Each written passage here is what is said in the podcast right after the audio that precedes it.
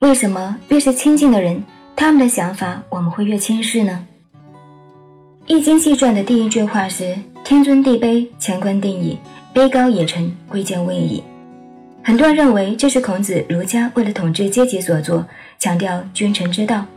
有听友也跟我说过，他说他不认同这句话，他认为高低贵贱应该只存在于人心当中。兰花清老师跟我们解释，这里的尊卑不是高贵和低贱的意思，而是古人描述天地自然的秩序。我们抬头看天，很高很远，无边无际，永无止境的。古人认为这很伟大，所以是尊天尊。地呢，离我们很近，卑者近也，卑就是很亲近、很亲切的意思。为什么说是乾坤定矣呢？定就是确定的法则，天地乾坤位置是不变的、固定的。想想看有没有道理？在很多人的心目中，越是远的、摸不着的，越认为是好的；越难得到的，我们觉得它越尊贵，在心目中的地位也就越高。所以有句话说。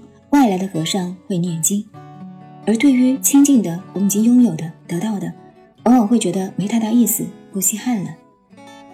这个就好比是人世间的爱情，追不到的姑娘永远是最好的，永远美丽。可是，一旦结婚以后呢？这个悲的观念就出来了。所以，让我们千古传颂的爱情是罗密欧与朱丽叶，梁山伯与祝英台。又比如，我们常会在意外人的言论，而对身边的人却充耳不闻。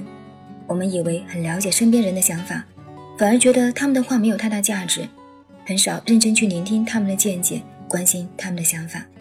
比如，不管子女多大，在父母眼里依然是孩子，所以有些老人他不太在意成年子女的看法，因为熟悉，所以轻视。很多时候，我们会发现外人说的话比身边的人更有说服力。天尊地卑，乾坤定矣；卑高也臣，贵贱位矣。是人性，还是天道？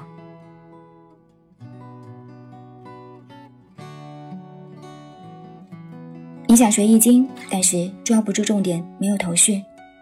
欢迎订阅《熟读周易》，静静陪你熟读易经。